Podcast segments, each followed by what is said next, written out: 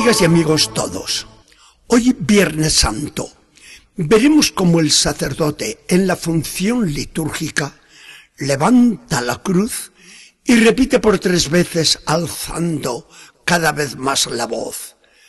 He aquí el madero de la cruz en el cual estuvo colgada la salvación del mundo.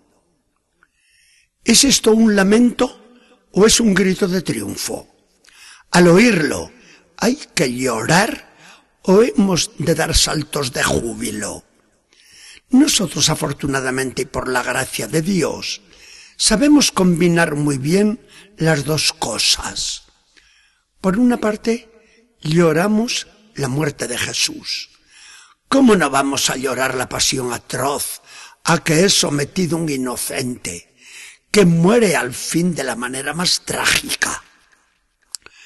¿Cómo nos van a dejar insensibles esos azotes bárbaros, esas espinas agudas, esas burlas por las calles con el patíbulo atado a los hombros, esa desnudez a la vista de todos, esos espasmos, esa asfixia y esa inmovilidad espantosa creada por tres clavos crueles.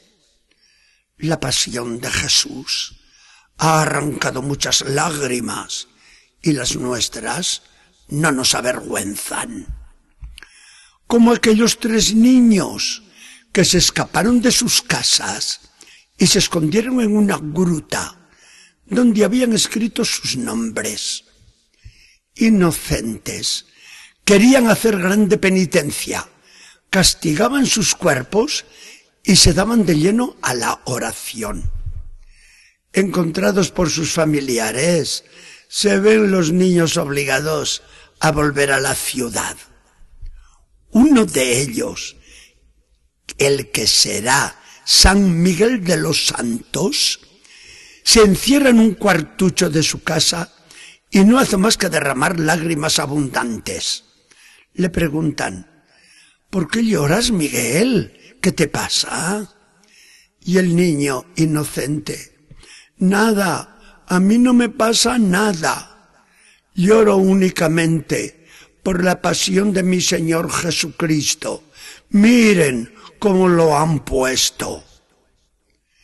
Así es. Todos lloramos ante el crucifijo, pero también sabemos lanzar gritos triunfales ante la cruz redentora. Nos pasa como al pueblo que celebra el desfile después de la guerra. Duelen los muertos que han quedado tendidos en el campo de batalla. Pero se saluda con júbilo a la bandera que se alza victoriosa gracias al sacrificio de los héroes de la patria.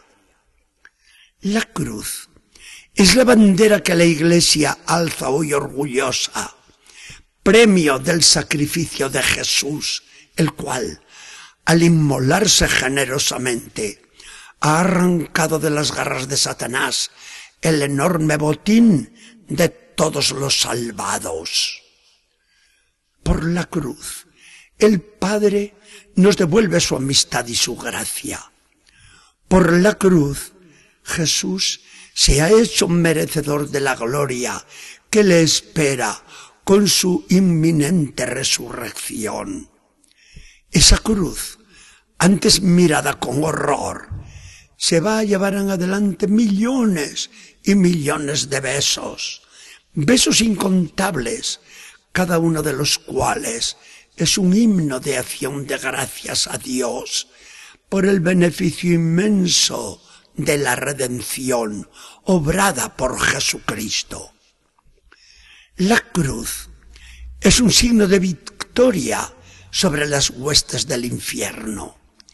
Mirando la cruz, animó a aquel rey medieval a sus soldados con aquella arenga que se ha hecho inmortal. Cristo vence, Cristo reina, Cristo impera.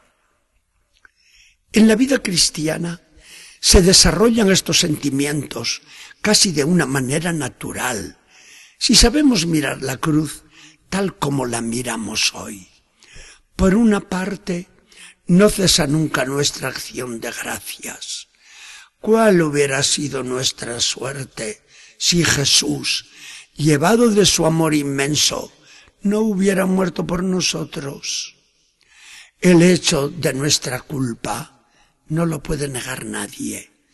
Y a la culpa hubiera seguido una perdición sin remedio. Así las cosas, las tres divinas personas se empeñan en el negocio de nuestra salvación. El Padre nos da su Hijo. El Espíritu Santo empuja a Jesús a entregarse con valentía.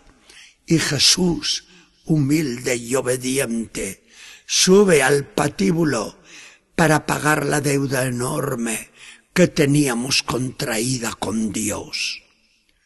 Por eso, ante la cruz, nos sale espontánea mil veces la exclamación, gracias, oh Dios, por el beneficio inmenso de la redención.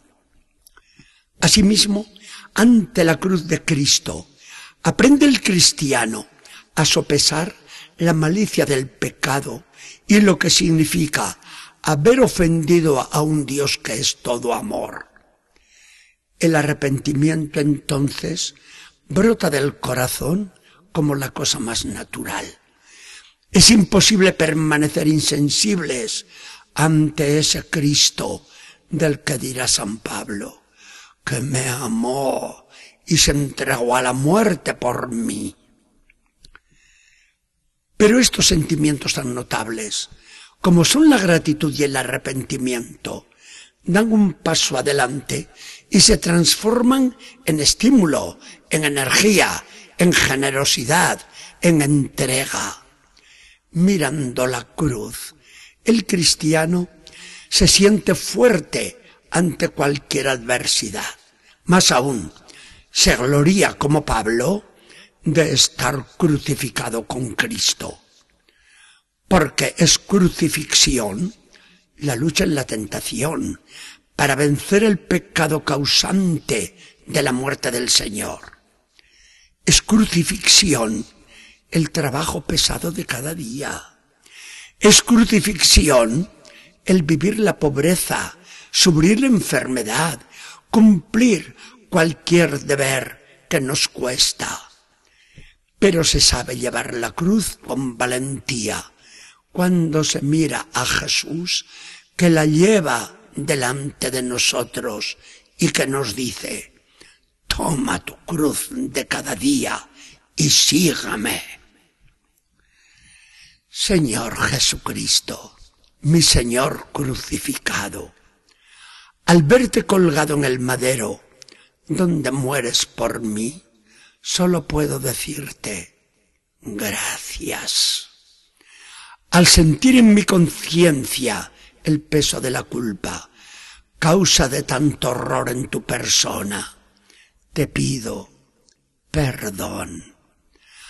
Al contemplar tu victoria sobre el infierno con tu pasión y tu muerte, te suplico humilde, Señor, que no se pierda tanto dolor, tanta sangre, tanta angustia, tanta lágrima tuya, y sálvame.